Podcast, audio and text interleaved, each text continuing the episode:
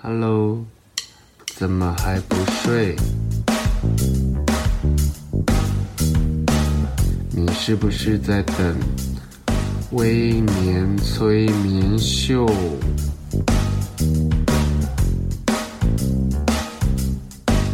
在还没有睡之前，赶快去帮我按个订阅。紧接着，我们就要开始今天的节目。Hello，大家好，欢迎回来《微年催眠秀》。为什么会说回来呢？因为上一集我们邀请了凯特王来聊职业妇女，还有单身的女性，她们在职场上或者生活上面对的难题。这一段节目我们是加长，因为我刚刚跟凯特说，你刚刚讲了超多事情，是我非常想接下去聊的，特别是呃，关于单身女性。在长久以来有意无意的被打压，他已经变成了习惯，嗯、而我们社会上有很多人其实是帮凶，包括连我自己。我在节目开头分享一个我白目的小故事。呃，当志玲姐姐结婚的时候，因为我非常非常喜欢志玲，然后加上她跟我，她妈妈是台南人，我就有一点就是那种同乡情结。嗯、哇，我们台南女儿出了一个这么优秀，然后大家闺秀，然后样样都好，所以当她要结婚的时候，我非常的替她开心，因为我们在这个产业里面也听过很多志玲姐姐很很辛苦的感情过程，对，所以她今天能有这样子的。归宿，我其实是非常激动的。当时大概在他结婚大概两年了，对不对？我记得，嗯，嗯，我其实以前很少在我的有一阵子很少在我的公各算各版嘛，算我的粉砖，嗯，讨论时事，讨论名人，嗯，因为我觉得这些事情可能很容易讲个不好就会被误解，嗯，但是志玲姐姐结婚，我太想要祝福她了。我就分享一个他跟阿基拉的那个结婚照，然后是在啊，应该在台南吧，他们办在那个美术馆里面的婚宴，然后我就上面写说，我太感动了，台湾第一剩女终于找到好归宿，好像我自己嫁女儿一样，然后中间那是标题，中间当然是啪啦啪啦去讲我如何看待这个我很欣赏的女性，嗯，如何看待他们这一段很很。梦幻的恋呃婚姻跟恋情，然后就加上一些我自己个人想法。我觉得我在网络上发文已经尽可能的去客观公正，客观。嗯、我是我是很刻意的，刻意的。我只说，对现现实生活中的我来说，那其实是非常辛苦的一件事，因为。威廉本身讲话蛮蛮蛮直接、蛮尖锐、蛮犀利的，蛮容易言上的。对，蛮容易。如果生活中的我，我是很容易，应该是每一天言上的大概两三次的人。如果他不了解他私底下的人的的人的话，对对对。然后当我发现我那是那是一个公众平台，我应该要说一些说好话、做好事，然后尽可能的让自己不要有一些情绪的拉扯，因为被言上，其实最痛苦的是你要跟。很多人一来一往的去做情绪拉扯，嗯哼，对，然后我认为那样子的内耗太恐怖了，所以我在发文的时候，我已经尽可能的想的很完善了，嗯，没想到那一篇文一发出去，我幸好，因为我是一个很少，几乎不在网络上被。骂被抨击的人，嗯哼，从以前到现在，嗯、可能是我的长相比较温和吧，我觉得，我我就讲讲话也有，后来啊，早期是没有，后来有经过一些修饰，嗯、然后，所以我自认那篇文完全没有问题，可是我下面的读者，我不没有生气，我真的很很爱我的读者，是他们有一种。讲道理的方式在跟我讲，你不可以这样讲“剩女”这两个字。嗯，然后他就说：“威廉，我告诉你，‘剩女’听在我们女生耳里是非常刺耳，嗯哼，而且是在贬低我们价值的。你是一个很为我们发声的人，嗯哼，因为长期以来我，我我对支持弱势。”支持性别少数，嗯、支持女性，我做了很多，我你可能你们看不见的努力，嗯、可是我觉得我在认平权这件事情上面已经做到够够认真、够完善了。我居然在“剩女”这两个字。就跌了一跤，然后可见我长期活在父权社会下成长的那个那个光那个壁印，还导致于我在看这些标签的时候没有办法看透这背后究竟有多伤人。嗯，我有很多读者还有私讯给我，然后有一些他也还告告诉我一些贴给我一些新闻，然后贴给我一些。别人讲过，呃，批评女性的话，嗯，比如说什么剩女啊，我直接讲了，反正就是败犬啊，剩女啊，我听过最难听的是母猪。哦，有一点点就是人身攻击的感觉了。嗯、我因为母猪，我跟 P T P P T T 上面的人吵架。嗯、我是个很很后期很少引战的人，然后我跟路人吵架。嗯，我说你也是母猪生的。所以你现在是狗狗狗吗？所以我超气的吗？这才是他平常讲话的样子。因为他已经不激发出原版的我了。我说我不行不行，这件事情我一定要站出来讲，因为这些人太过分了。可是无形中我却成为那些人。嗯，其实坦白说，我就有点吓到。可是吓到之后呢，我其实没有生气。嗯哼，我我去看完每一则留言，我一一道歉。嗯哼，最后我修改了标题。嗯哼，嗯哼，然后我我跟每个人道歉说对不起，呃，谢谢你告诉我这么多。确实我在使用词汇上面，我我我我我不经大脑。其实这也不能怪你，因为长期台湾很多媒体也都引用这两个字。对，因为我是、啊、因为我是媒体人，因为我我想写新闻，这两个字曾经也写过，写写在我的新闻标题上面。可是我们那时候的社会。不觉得，那觉得啊、哦，一个好新鲜的词，败犬，嗯，然后剩女，剩女，然后老少配也有小狼狗补眼睛，对啊，小鲜肉，其实小鲜肉也某种程度上其实是一种歧视，对对对，肉就是肉，我饿了就是要吃啊。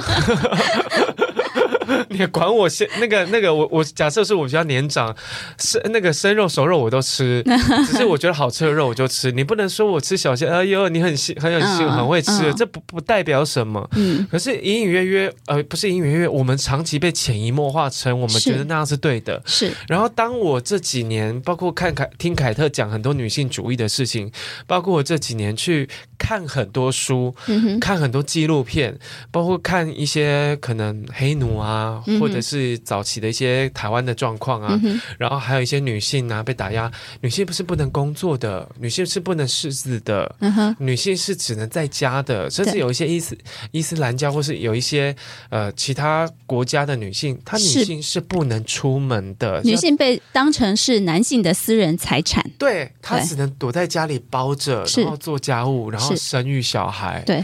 然后我看到这些事情的时候，我冲击感非常的强烈，嗯、然后我。活在一个算是我自认是幸福的台湾，嗯，然后可是我发现我们的媒体真的很过分。当我意识到世界上有一群人正正遭受到普世价值的打压，永远不得翻身的时候，嗯，我就开始去修正我所有对于性别少数或者是女性或者是我刚刚讲的那些族群的评论，嗯，还有标签，我几乎。不会在现在的我用上任何的负面标签在这些人上，正面也不行哦，嗯。你知道我曾经被提醒过，你不能说原住民很会运动、很会唱歌哦，因为其实对于大家来说，我觉得大家有一个观念是都是人，嗯哼，嗯哼，这就叫平权、平平等、平等，对，人皆身为平等，我们。不分族群、不分种族、不分颜色，不能说哦，最近。中国不是之前被延上有一、嗯、有一个广告，嗯哼，凤眼，嗯哼，是是哪个牌子？某牌某牌，我们先不要某牌某牌某牌有的凤眼广告，某牌。然后还有最近我记得我不是我忘记我看到一个什么东西，他也用啊那个前有一阵子那个 Gigi。嗯哼，他去一个亚洲餐厅吃饭，然后拿了一个佛祖。嗯哼，佛祖就是我们看到佛祖的你你那个他拿了弥勒佛，弥勒佛，对，然后他就弄了一个凤眼的对对对眯眯眼啊，对眯眯眼。对眯眯眼，然后被炮轰到爆炸。对对对，虽然虽然在这个时代有一些人是跟我讲说，他觉得有时候有一些东西是有弹性空间的，嗯，或者是呃他觉得无伤大雅，嗯哼，但是我自己。看待这件事情的处理方式是，你对你很熟悉的人，你可以偶尔为之，对，但你对于公开的场合，对，你对于多数人来说，对，请不要做这么白目的事情。是。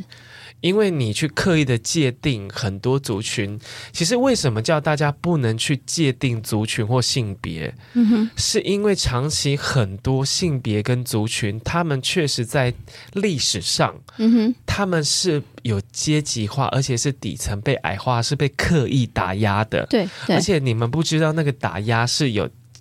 不止精神虐待、社会阶级的压制，uh huh. 甚至是有肉体上的摧残。嗯哼，所以我觉得全面性的 PUA 就是全，他们几乎是要毁灭他们，不把他们当人看的。对，对啊，我看那个黑奴纪录片，我大哭哎、欸。然后包括犹太人的事情，嗯，然后现在。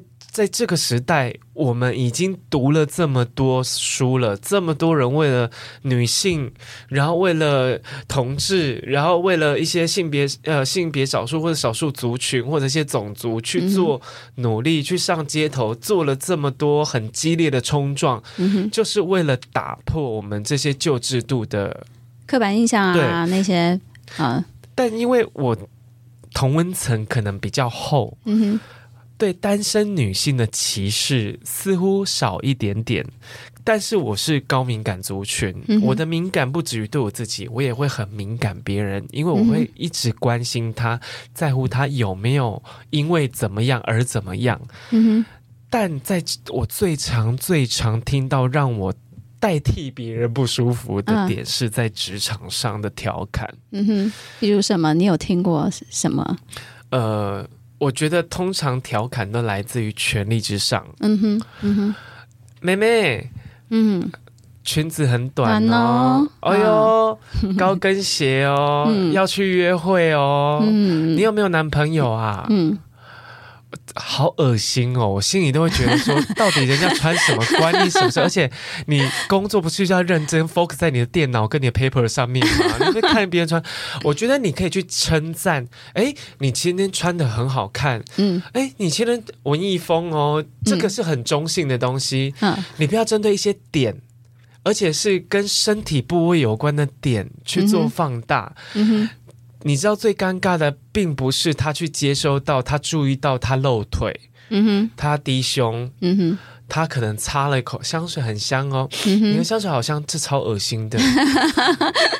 你你今天闻你没有？你今天闻起来很像才恶心，呃、你闻起来很香，其实很多人都。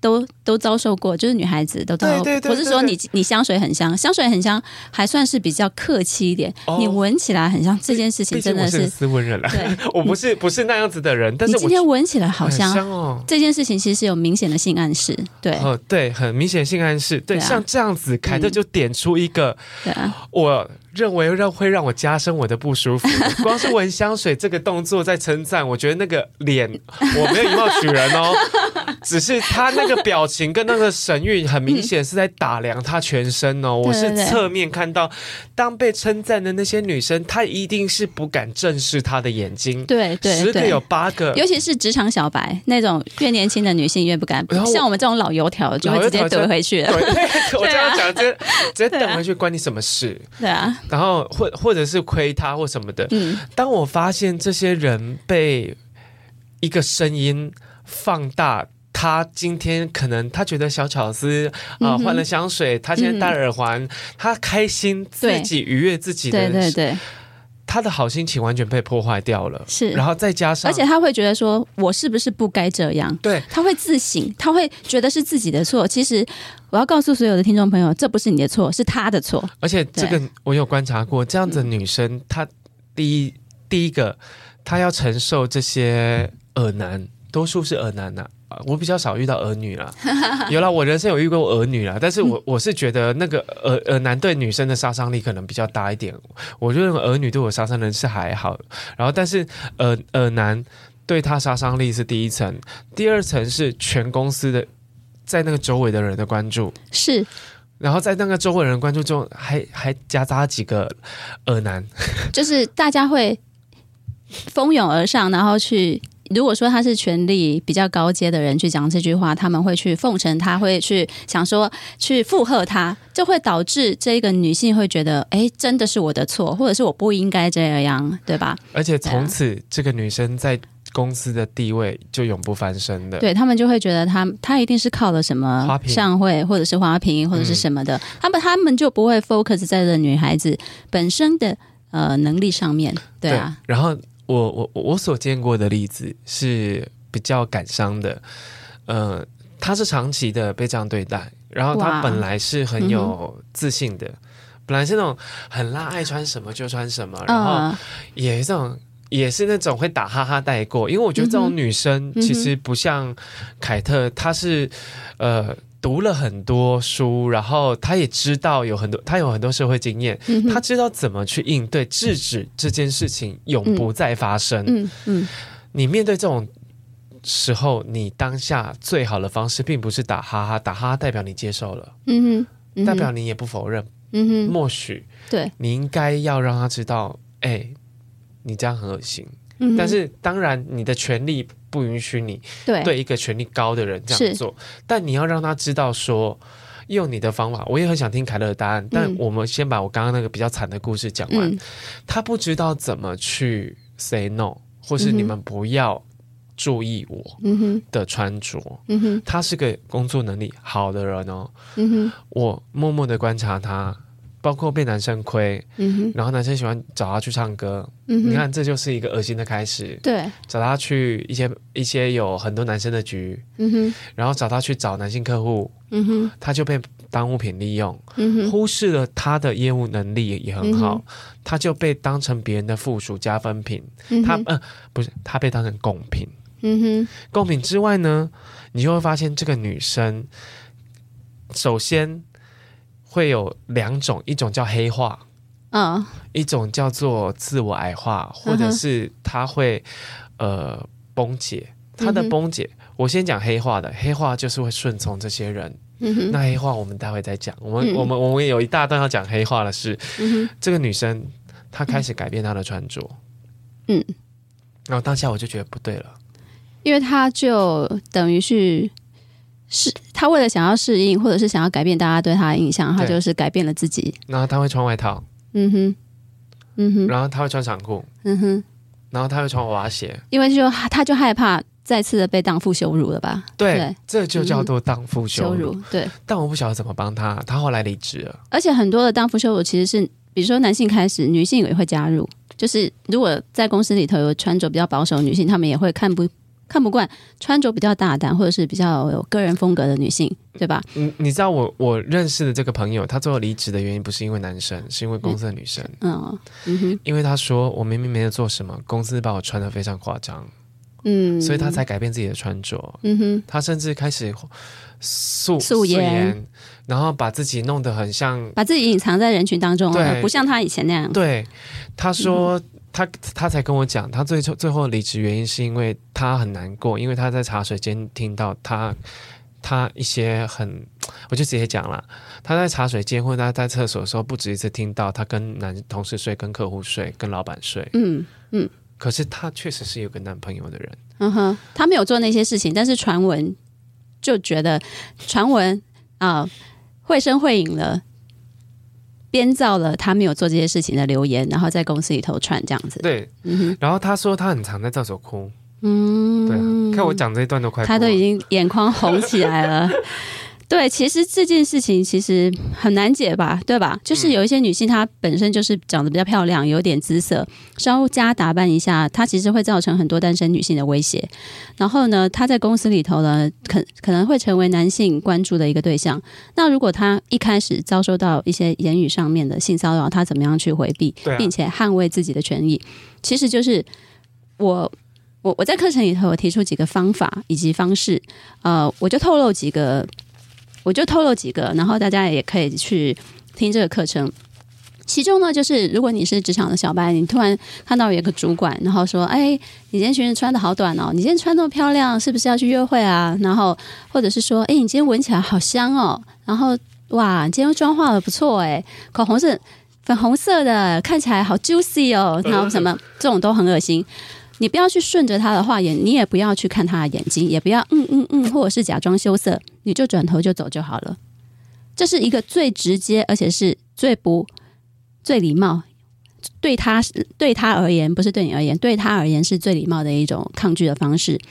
然后他你也不会让他很尴尬，甚至当下如果有人的话，别人也可以感受到你的反应，其实你是去漠视对方的。当你用漠视对方的这个方式来处理这段啊很尴尬、让你觉得不太舒服的话语的时候呢，其实旁边的人也会知道，哎。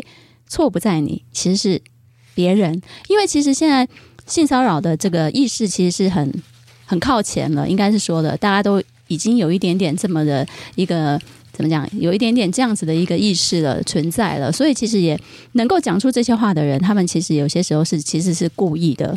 那当他故意这样调侃你的时候，你又要复印，你要附和他或附和他，这个当下其实就是给他一个机会。所以你要完全不要给他这个机会，你就是。比如说你去茶，你就是在茶水间倒茶，你就倒完茶你就默默走就好了。可以读吗？就是内心的已读不回应，对，走掉。对，内心的已读不回应你就走掉，就是等于说漠视了这件事情。再来的话，还有一个方式，其实就是如果是大家都在开会哦，或者是大家是在会议上，或者是在某一个会议结束之后，然后。他讲了这句话，你也可以把自己的东西收拾完以后，你就说老板没有事了，那我就先走了。你就刻意不要去回他这一段话，你也不要去在意别人的感受。这样子的当下就是一个止血的方式。他之后他就会意识到是他冒犯了你，而不是他还有机会冒犯你。如果你当下就是表现的，哎呀没有啦，哦，那就是扭扭捏捏的样子，其实是你在制造另外一个机会给他。就是他觉得，哎，你没有拒绝哦，你释放出来的讯息是你没有拒绝哦。可是如果你就是漠视了这件事情，已读不回，在内心当中已读不回，收拾一下你就走人了。就是以工作上的事情说啊，没有事啊啊，那我们的会议是不是就讨论到这里？那我知道我要做什么，那我就先走啦。这样子，别人才会知道你是认真的在做这份工作，并不是在。有没有附和这些很无聊的话？这样其实这样子的一个态度，其实就表明了你的立场了。大家都聪明人，对吧？他讲这句话，其实也是在暗示你。那你就不要，你就故意忽略他的暗示就好了。针对你要做的事情去针对就可以了。对啊，这些这些道理，这些、嗯、呃，应该是说这个观念，其实在凯特的线上课程里面其实都有提到。然后刚刚凯特讲的是延伸的应用。我觉得这个课程，我觉得最棒的是说。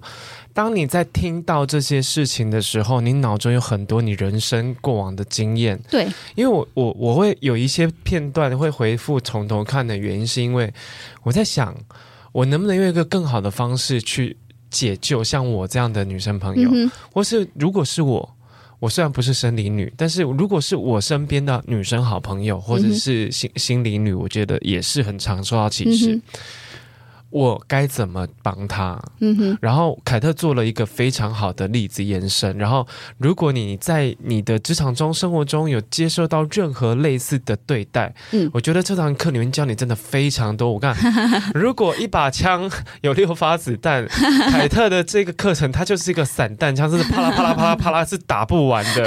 就是我觉得你有很多招可以拿出来对，是怼这些人，嗯、对付他们，应付他们，嗯嗯、软的硬的都有。然后好，休息一下，我我们待会聊黑化的女性，好。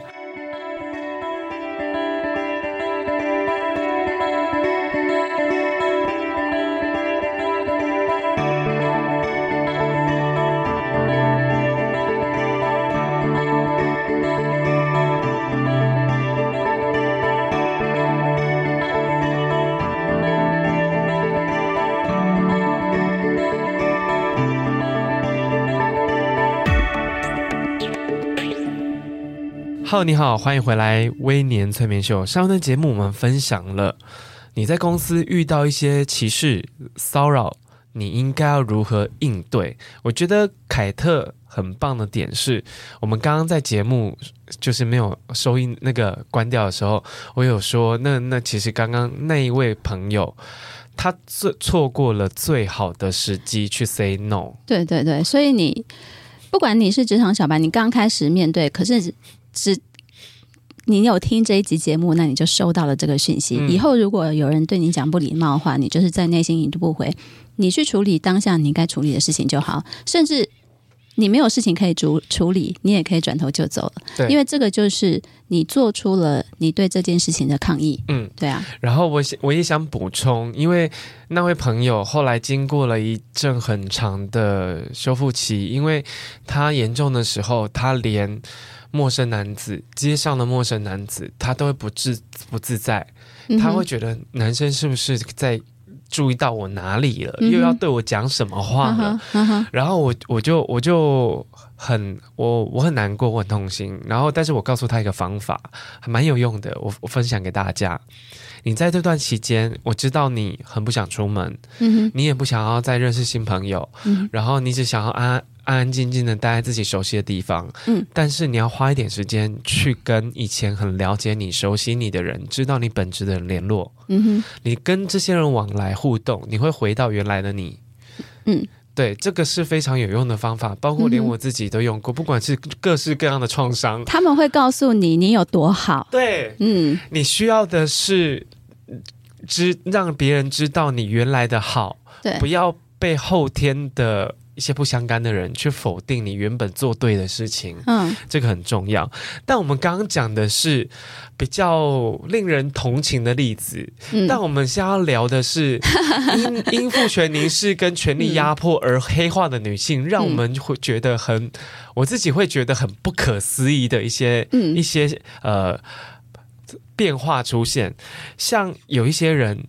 遭受到像刚刚那位女性的故事之后，嗯，她开始被带去社交场合，然后开始被、嗯、呃忽视她的专业能力，开始被觉得她的外表是武器。有和我超常听到，你的外表就是你最好的能力，然后说啊带你出去，光看你的脸就觉得呃怎么样怎么样，客户就喜欢喜欢你。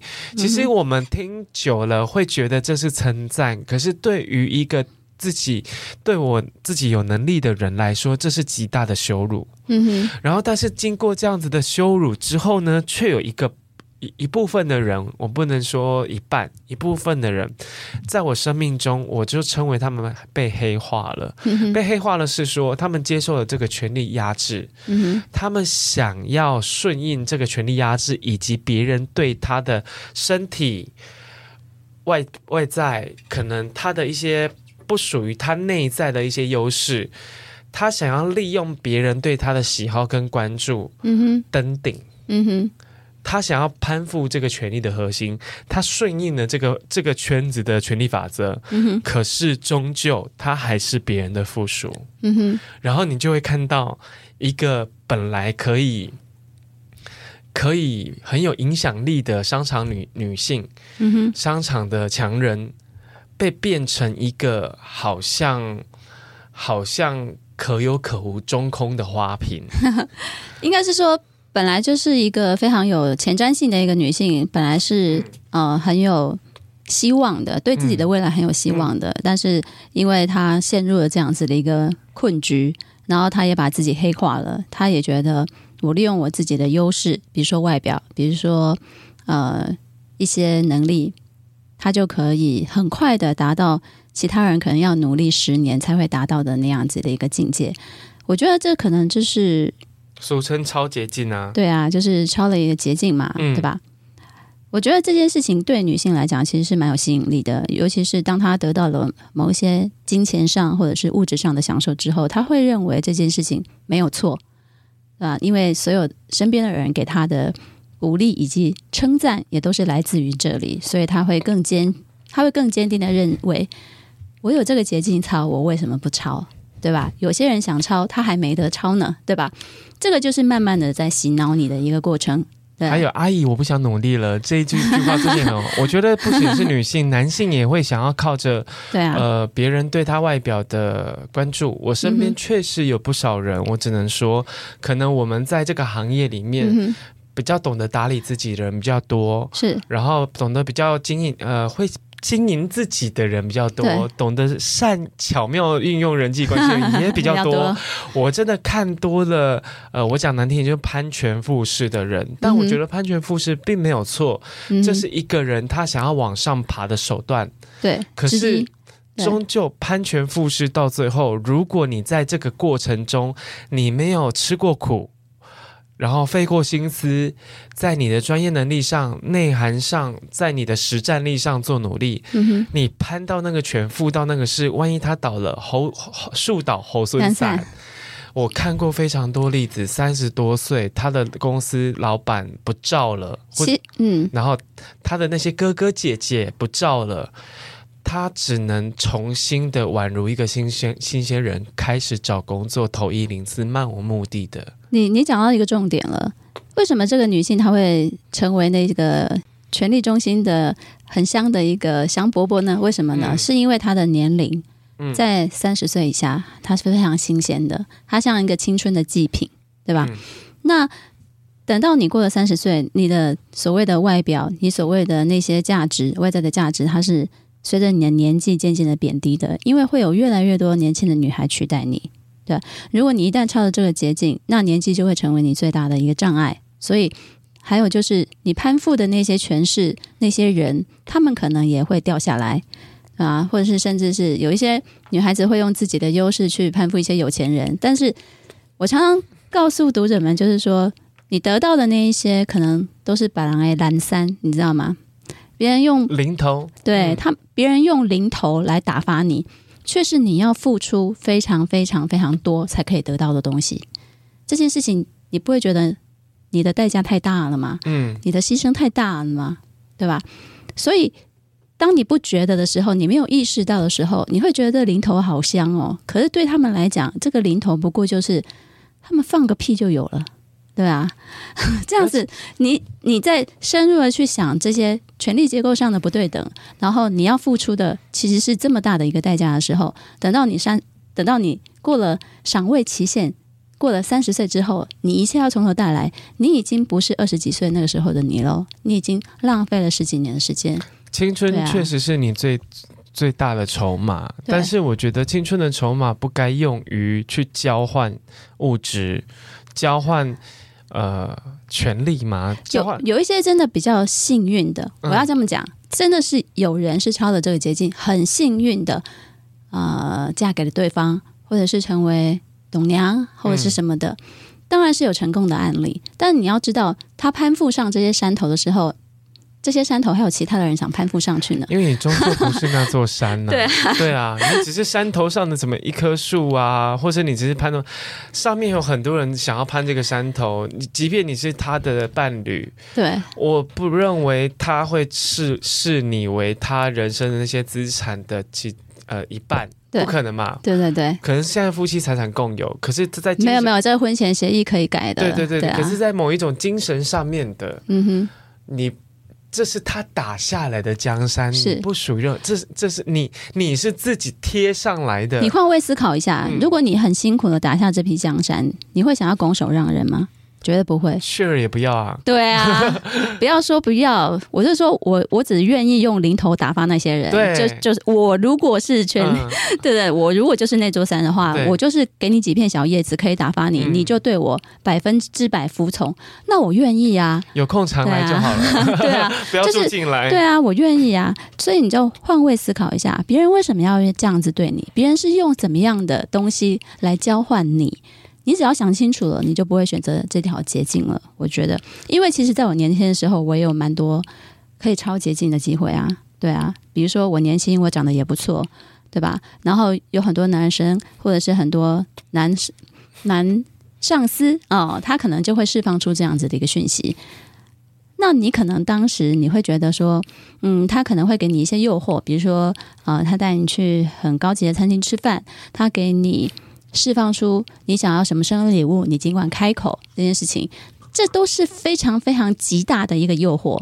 还有你面对客户，他们愿意给你案子，就是因为哦，这个妹妹好可爱这样子，这个妹妹很可爱，不是说这个妹妹能力很好，是这个妹妹很可爱这样子，你就会知道说，他们给他们给你的，其实只是不费吹灰之力，他们就可以给你的东西。嗯、可是你得到了以后，你要回馈给他的，其实是你要内心当中非常挣扎，然后才可以豁出去的那一切。那我就是觉得代价太大了，我不愿意。我也可以分享一个我的小故事，啊、因为毕竟我年轻的时候也是可可可爱的小小小小鲜肉，哎，不可以用这个词。我是可爱的小男孩，对。然后那时候就刚出业界嘛，就刚开始刚开始接触时尚产业，然后确实不是不是我贴金，这是真人真事。因为我觉得审美观这种东西，公道自在人心。你可以觉得我不好看，但是总会有人觉得我好看吧。然后当时呢，可能就是会有一些有权有势的人来认识我，嗯、然后我我非常受宠若惊。当时这些有权有势人，包括媒体界的大佬，嗯哼，然后包括哪一个什么什么集团的谁，嗯哼，然后我我的同事们就说：“威廉，你怎么认识什么什么大哥啊？”嗯，哈哈，我说哈哈。然后他说：“你你不认识他？”然后说：“他谁呀、啊？”嗯、然后他说：“那个什么什么什么集团的那什么什么巴拉巴拉巴拉的巴拉的，你知道他在等媒体怎么超有名的人？”我说：“哦，我知道了。有一次媒体聚会的时候，他就坐在我怎么哪里哪一个部分？嗯、有啊有啊，我觉得他人蛮好的。”他说：“哦，大哥对你很称赞呢。嗯哼”然后他说：“他说，哎。”少奋斗了十年哦，那就应该是那个大哥有事出想要对我多一点认识的意思，所以他托人来带话给我，嗯、愿不愿意？嗯、有没有意？有没有兴？不是有没有兴趣要跟他干嘛？有没有这个意思？他想要约我吃饭聊聊，嗯、然后我就说，我才不要嘞。他说：“哎、欸。”你你吃个饭，然后干嘛干嘛，你就可以直接去他的公司上班，或是你他可以帮你安排到哪里去中国去哪里是一个好的职位。我就说那么高的职位，我能力够吗？你想的蛮，你想的蛮实际的。金牛座啊，我就说我也要做的久啊，我可能上去三天就特别逗下来，而且还被耻笑遗臭万年，这不是都多余的，而且还被贴上一个别的小狼狗，然后靠关系，我人生不就毁了吗？然后说哇靠，你这么理性哦？我说不是，我是务实。嗯，如果他今天是我们要做细水长流，对，我是细水长流了，我我山洪爆发我会受不了。嗯，然后还有另外一个例子是，呃，我有遇过某一个影视圈的大佬。嗯，然后他可能透过一些脸书的共同好友知道我是谁，然后就叫我脸书，然后我其实知道是谁，他是一家非常大的经纪公司的老板，然后我就跟他说，呃，他就说嗨嗨，我就说哦嗨，怎么怎么大哥你好。然后他就说：“哦，呃，很常在好友推荐看到你，然后你也跟谁谁他们家艺人跟谁谁谁认识嘛？”然后我就说：“对啊，对啊，哇，就偶尔会吃个饭这样子。”他说：“哦，我听说你很优秀，你很不错。”他知道我在媒体工作，那时候我大概二十七八吧，就开始有一些小小权利的时候，然后就比较个性又比较比较比较嚣张一点。嗯、他说：“哦，你很不错，很有才华，你这个年轻人不错哦。”然后就聊聊。他就会开始聊一些可能，我不晓得，就可能我觉得引导式的会去聊一些比较私密的事情。但是我基于一个尊重，不妨啊，没关系啊，反正我这个是百无禁忌，荤荤素不拘。然后你要聊，我就跟你聊啊，我就当你交朋友。我跟我朋友也会聊一些五四三啊，越聊越不对。嗯、哼他在聊一些很。很不需要你知道的，我心想这需我你需要知道这些吗？然后已经不是一个开玩笑或闲聊，或是尺度广。我们认为尺度广是这种像那种综艺节目尺度广那种聊，嗯，然后我他我就觉得哎、欸、还蛮好聊天，也会定期关心我。他是先关心我好一阵子，会留言啊，说要加油什么的，然后就开始跟我搭聊，开始要约我出去。嗯哼，他说有没有空啊？让让让我来请你吃个饭呐、啊。嗯，我们最近吃他他会点你一些高级餐厅。嗯，我们最近吃那个还蛮好吃的、欸。然后我就说。哦，那那那一家餐厅有在我的那个名单之内。list 里头，嗯，我说好啊好啊，改天一起去吃这样子，我也不疑有他，但是后来他就开始释放出一些叫我去陪他出去。他说：“哎，我下礼拜要去什么杭州啊？你要不要出国啊？这、嗯、你陪我去啦，走啦！我下礼拜要跟去上海啊，跟什么制制制制片公司谈什么新的戏啊？你对这方面有没有兴趣？开始给一些诱饵。嗯、你对这方面有没有兴趣？啊，你要不要试试看？然后带你去见识一些外面的那个哥哥，多认识一些人嘛。反正你也在这个行业工作啊。如果他们觉得呃你的你的样子啊，或者是你的型、你的个性是符合这个圈子，你也可以不妨尝试啊。我这边有很多资源呐、啊。嗯，你你要上节目啊，要干嘛？要打那那后来其实一直跟这个人没有断掉，没有保，没有没有不联络，嗯、我就一直跟他故意。百般推脱，但是还是会跟他有互动，嗯、因为我觉得他的权力结构是有办法影响到我的。嗯，对，所以我就觉得哦，我先我先跟他维持一个好的互动，然后极限拉扯，对，斗志，我真的要斗志。然后他说。呃，带你去认识那个谁谁谁，你知道他下面有很多片子要等着拍吗？嗯，然后像你这么这么有才华，或者是你也可以尝试幕前幕后都可以试试看呐、啊。嗯哼，他就讲跟我开始画一个大饼，然后我想我又不是十八岁，你跟我讲这些，我已经有点社会经验，二十八九岁以上，嗯、然后随着年纪增长，他开的饼越来越多。他后来曾经大胆的提出要求，因为他要去，呃，可能要跟某个艺人去拍戏，因为那艺人是他很重要的艺人，他一定。要常跟，嗯、所以他要去某一个城市，嗯、他要去那边待一阵子。他说：“他那那他知知道我是自由业嘛，自由工作。嗯”他说：“哎、欸，你要不要去度个假？嗯、哼跟我去，我我那边有一栋房子，然后你就是。”在那边，然后你就是写写你的书啊，然后你可以干嘛？嗯、然后有空你可以去多认识一些人啊，干嘛？然后我就说哦，没关系啦，因为离开我就开又又要斗志了，我就说我离开台湾很久，妈会担心，就类似这种话。然后最后最后他开始发现我你没有这个意思，常年的哦七八年七八年哦，哇塞。这是一个长期骚扰，长 对对，对，只能说是骚扰。然后他有一天晚上就跟我说：“哦，一个人就跟跟我讲他一个人有多寂寞，希、嗯、就哀病政策，他知道、嗯、他知道那些话术对我来讲都没有用了。嗯、他说 他心情不好，嗯哼，然后他说。”其实压力好大，就跟我讲一些希望博得我同情。他一定就是因为他长期我有脸书嘛，他知道我是一个对朋友很关心，然后很吃软就不吃硬的人，他就开始放放软，他就开始跟我讲一些他工作上的一些很委屈的事情，然后可能他呃公司可能有一些钱啊干嘛，然后他就是他在诉苦，对，诉苦之后，他希望我去陪他喝酒聊聊天，嗯哼。然后呢，我就想说，那该怎么办？因为这时候就是要一翻两瞪眼了。对对。然后后来后来我去了，嗯哼，因为他他讲的很像他真的想不开了，是。然后我对这种事情是非常非常敏感的，但我有做了万全的措施。嗯、我我也跟我朋友讲，我待会如果偷偷拨话给你，你就赶快都拨电话给我。然后我要现在要去什么地方？嗯，你你你这样做是对的。对，因为我我不怕，我不怕。一对一，他对我怎么样？因为我的体型，虽然他他的体型稍微的壮硕一点，但我觉得我不不至于会发生什么事情。但是我怕我进到一个陌生场合，里面有一些我不知道的事情，对，我走不出来怎么办？嗯哼，对，这些事情是我没有料到的。那我我料我料到了，我必须要防范。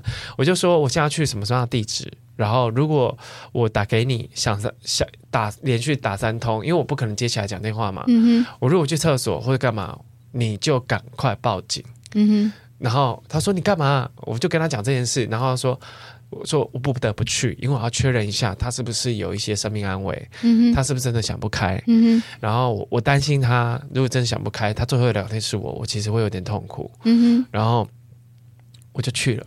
嗯哼，然后他去了，他也很轻松啊，嗯、然后就是很很很随意的，像招待他的朋友啊。嗯，我说：“哎，威利，你喜欢喝酒？”他就把拿了一些好酒给我喝。嗯，好死不死，他遇到一个酒量很好的我。我把他的酒喝光了，我人还没醉。嗯，然后他已经有点懵掉了。嗯、然后懵掉的时候，你也知道，就开始呢靠，嗯、先靠，然后靠你比较近。然后我就起身，我就说：“呃。”你你喝醉了，嗯哼，你喝醉了啊！我明天有早上有重要的工作，嗯、然后我要拍摄，我喝下去脸会歪肿，很难看。嗯、我还开玩笑说，我脸整个浮肿会很丑。然后而且有一些什么摄影师啊，真的回去会对不起他们，还要修图啊什么的。嗯、然后然后你就开始说你然后怎么你好都不陪我啊什么的。嗯、然后我就说，然后说哎呦我也是自己住很久了。你懂吗？就是一我，然后我的脚步是这样慢慢推，可是他家是电子锁，要他的指纹才可以开的。是，嗯，然后我就说，我就请他，就说，哎、欸，真的不行了，我车到了，嗯、而且我朋友来载我，嗯，这个是一个很好的过程。我朋友在楼下等我，对，对，我就说我朋友在楼下等我了，嗯哼，他说这么快啊？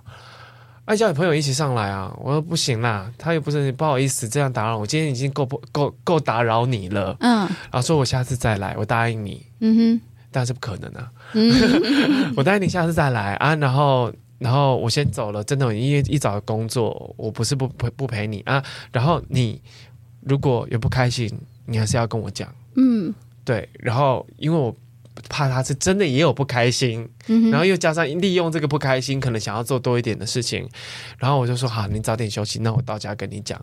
我就是全身而退，我我一我其实也根本没有叫车，我一走出他家，我是用冲的，冲离开他可以在楼上看到我的范围，我快步快步啪啦啪啦啪走到巷口，然后我就这样脱身了。然后他后来还是持续的在约我，然后有一天晚上他又跟我说。威廉，我觉得我生病了。嗯哼，我说你，你觉得你哪里生病了？他说我的心生病了。嗯哼，我说那你就要去挂身心科。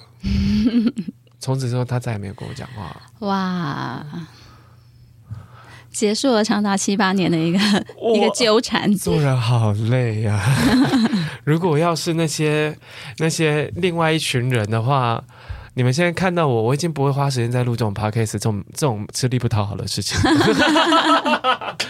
我现在应该已经坐在某一个某一个地，然后被采访，然后或什么的吧。但是我没有选择那样的人生。其实我我仔细想想，我夜我会午夜梦回的时候，有时候会想，如果做这个决定的时候，人生会不会不一样？会会不一样。但是有机会会不一样，对，但是未必如我想象那么顺利。是、嗯，对，但是我也不后悔我现在的人生，因为我现在人生是我自己实打实自己慢慢走上来。你要讲的就是我想要补充的，就是同样都是花十年，比如说从二十二岁到三十二岁，好了，非常黄金的十年嘛，对吧？嗯、一个人从大学毕业到他进入社会十年，实打实拿下来的实力跟一步登天，有可能啊。呃从那些捷径当中获取的好处来讲的话呢，你觉得实打实拿出来是你自己的东西比较好，还是别人施舍给你的东西比较好？我觉得再怎么样，再怎么精明的人都知道自己的东西是最可靠的。所以同样都是花十年，有些人好像一开始的时候抄了捷径，咻一下好像坐火车、坐什么火箭一样一飞冲天，然后有一些人可能就慢慢的像蜗牛一样，慢慢的一步一步帮自己累积那些实力，可是。如果是我的话，我会愿意慢慢的累积实力，是因为只有这些走过来的路，它其实还可以造就一个人不被取代。对，真的就只有这样子的一个过程，你才可以不被取代，而且你可以在里头重建你自己，认识你自己，然后把你自己的自信一步一步雕琢起来。嗯，我也想问，我也想代替当时的我问：如果我是一名女性，嗯哼，我应该要怎么挣脱这种权力压制跟这种邀约？其实呢，嗯，我觉得最有用的一个方式呢，就是女性啊，嗯，那是因为你单身嘛。其实女性单身，你也可以用这个方法，你就说我男朋友管我很严哦，不是单身可以用男朋友，当然也可以啊，它只是一个说法，一个托词，对，哦、一个说辞。可是你知道吗？啊、单身这件，单身女性在职场上的标的是很显目的，是很显目，没有错。嗯、但你也可以跟他说谎啊。就是不管这个，不，不管不用妈妈对家长，不管他的谎言是不是会被他识破，他这当你说出这一句话的时候，不管他知不知道你单身或者是怎么样，他一定知道你说的是谎话，他一定知道你说的是借口。但是他你给了他一个他没有办法拒绝的一个借口的时候，他会知道你没有这个意思，而且要旁边要有人。对，我建议旁边一定要有人听。你就说，哎，嗯，听说你没有男友啊？你可以说。哦，不好意思，我刚交的，要不然就是说，因为有喜欢的暧昧当中，对，或者是说，或者是说，因为我没有公开，就是我不能够，嗯、就是我们还没有公开，嗯、反正有各种各式各样的，你可以去化解这个东西的，嗯、那他就会知道你可能在说谎，也有可能是真的。那不管是真的或是说谎，都让他意识到你没有这个意思。嗯、对，那你也要去想想看，如果你拒绝了他。你就是拒绝了某一种好处，我对。对好处很重要，嗯、也是我想讲的。啊、最后，我想提醒这些曾经有这样子遭遇的女性，不管你是黑化或白化，或或、嗯、或自我毁灭，嗯，比较悲伤的那一群，嗯、我希望你要知道，在职场上，所有的好处都是要付出代价，是凭空而来的好处都是要付出代价的，而且是更大的代价。对，它不只要你。嗯回馈而已，对。然后也要提醒各位女性，因为我觉得我们在讲平权的时代，我觉得女性的弱势不仅于在精神上面的，在社会制度上面的，嗯哼，女性的弱在于她其实体型各方面其实确实逊于男性一些些，不要有机会让你跟另外一个在有权力霸。呃，应该说有权力之上的人，之上的人跟你共处一室，而且他很对，而且他很明显的已经表示出了他对你有意思的时候，嗯、你更要小心的跟他独处一室。而且，对啊，我之前会留意一下，公司里面主管如果要叫女生进去办公室的时候，嗯、是关门、关百叶窗这件事情，嗯、你们自己要小心这种职场的小小的。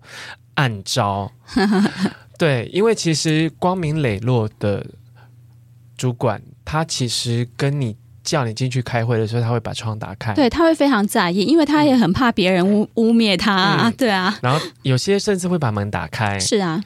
对，我觉得这是一个你们可以去观察、观察上面职场上这个人是不是有问题的主管，嗯，这个蛮重要的。其实可以从方方面面的一些小动作或者是语言上去观察到你的主管是怎么样的一个人，嗯、尤其是男性主管。而且在、啊、在嗯，再努钝、再钝一点的，不知道怎么识识别这种呢？我希望你从一件事情最可以清楚的去发现这个人是不是很难，当他。跟你聊天的话题总围绕在你身上的外表部位，对，还有他的眼神啊，他眼神也，也很好分辨，这个很好分辨，对，他会打量你，他会盯着某一个部位看，对，这些都是耳男的标配，很基本的。我希望你们要懂得去呃。趋吉不要，趋吉尽管来，要避凶，或者是不需要肢体接触的时候，却肢体接触了、嗯、这件事情，搭肩啊、扶腰啊，这些都是、嗯、扶腰，对。还有弄你的头发，哎、嗯，你脸上有东西，对对对，你可以用口头上讲就好了，不需要去伸手，但是他却伸手了，那都是，就连就连我我自己跟我。很熟的女生朋友，她脸上的东西，我从来都不会碰她。嗯，我一定说，哎，凯特，眼屎，对，凯特口红这边，对对对，类似，你牙齿上面有口红，对，从来都不会有，这不叫浪漫，这叫恶心。对，碰到别人身体叫恶心，所以你们要有自己自己保护自己的能力。好，今天的节目最后还是希望凯特来多多分享一下你的线上课程。嗯，其实呢，这项线上课程我们其实已经从我们的节目里头。啊，聊了很多了，而且你也知道这些面向，其实有很多包含怎么解决女性的困境啊，我会谈到，还有女性在社会上面一些僵化的位置。其实我最主要的就是要让女性了解，其实我们会受到很多的限制，但是我们也有很多种可能性，对啊。所以最后的呃课程的最后呢，我会提出十点，是我自己亲身经历过而且执行过的十点，我才我觉得蛮好的，呃，可以。切入的一个方式，而这十点呢，也算是为了这整个课程做了一个很好的总结。不管是自己的，不管是我的书单，或者是呃我自己曾经做过的事情，还有所谓的社交方面的，还有自我实现方面，其实我都觉得，嗯，这十点我都有做到。而当我做到的时候，我发现我的人生真的是越挫越勇，也越来越有可能性。包含嗯，比如说我现在已经四十七岁了，但是我还是觉得我有很多的事情要去做，然后我也不害怕去做这些事情。所以当我自己也成为一个独立女性的时候，而且是非常彻底的实践的时候，我觉得这对我的人生起到了一个很大的作用，也也让我不再害怕人生当中的很多变数，嗯，然后也不再盲从，也不再焦虑。我觉得这是非常重要的，所以我很诚挚的推荐这个课程给大家。好，今天的节目最后有个快问快答：如果凯特王已经成为一个标签，确实你就是一个标签嘛？大家想到凯特王就会有很多啪啦啪啦的词跑出来，嗯、但想要请你。为这块凯特王的标签再写下三个 hashtag。嗯哼，这个问题，呃，我有曾经回答过，哎，真的耶，真的吗？对啊，所以我看到这个问题的时候，我想，哇，果然大家想到都是同样的，而且是其实是之前我接受一个访问，然后你是第二个，嗯，然后我觉得有变吗？有变吗？呃，其实就是三个关键字都是一样的，哦、一样的你的答案有变吗？我的答案没有变。对，但有一个答案我不确定会不会变，因为我在回答的时候，其实也是我，我被我被突然问到这个问题，所以我是很本能的回答的。然后其中呢，有一个就是独立嘛，我们今天讲那么讲讲了那么多，对不对？啊、哦，hashtag 就是独立，再来就是物质，哦，物质，呃、物质，OK，然后再来就是懂得愉悦自己，对，物质，我觉得物质生活其实是很重要的，对吧？嗯，再来就是文艺。我常常讲说，我是一个看起来很物质，但其实非常文艺的人。所以你才是大家所追求的一个形象啊！没有，就是所谓的物质跟文艺，其实代表的理性与感性。我是这样子觉得的。嗯、对啊，理性方面，我们要吃要喝要生活，要那些物质的东西满足自己。再来呢，精神方面，其实是我们要看，就像你讲的，我们我们会有一些哲学哲学上的思辨啊，我会从文学上面得到很多心灵上的一些充实啊，然后其实。比如说，我会我有些时候会我会看诗集，然后我就会从诗集当中得到很多所谓的幻想上面的一些满足，或者是呃内心当中某一些特别就是怎么自溺的那种感觉，我会从文学上面得到很大的满足。然后我最近也也接收到一个读者跟我讲一件事情，我觉得蛮有趣的。他是一个身心障碍者，然后他就告诉我说，他上一段恋情失败了。他可能是因为出了一个意外，然后他就是慢慢的接受他自己再也不能走路这件事情。但他长得很漂亮，可是他因为不能走路，他的恋情开始受到了各班的阻挠。然后他说：“我希望你可以给我一些建议，然后不要是平常人给我的，因为我听太多了。”他给我出了一个难题，然后我就跟他讲说：“我分享一个诗人的作品给你，然后你可以读读看。”然后他是一个脑性麻痹的诗人，是一个中国诗人，叫做余秀华。然后我觉得他诗写得非常好。然后他长得不美，他甚至有很多很多不太好的。你知道脑脑性麻痹，他是讲话没有办法讲得很清楚的。然后他走路是斜斜歪歪，甚至有些时候会走路不稳会倒下的。但是呢，他写出来的是非常非常非常的好，非常非常的美。而且甚至对于我来讲，我心情不好的时候，我在看他的诗集的时候。是一个救赎，但是他也他也不避讳去谈他悲惨的命运。其实他已经，我觉得他是完全的接受了他自己。然后他给我的感觉就是，他永远不怕他的人生再给他什么样的一个打击，甚至他的呃婚姻失败，他的新的恋情也失败，但是他给他下一个下一次的机会，他还是会愿意勇敢去爱的一个人。对啊。这是我从文学里头得到的一个救赎。嗯，嗯好，节目的最后，我还是希望你们去订阅凯特王的频道，叫凯特迷之音。然后他的粉丝专业跟 IG 搜寻凯特王就可以找到了。对对对。然后这个独立女性养成术，它的。购买链接就在这一集节目的节目说明里。我觉得这是一个女人该看、男人更该看的一个线上课程。好，今天谢谢凯特王，谢谢谢谢大家，拜拜。拜拜。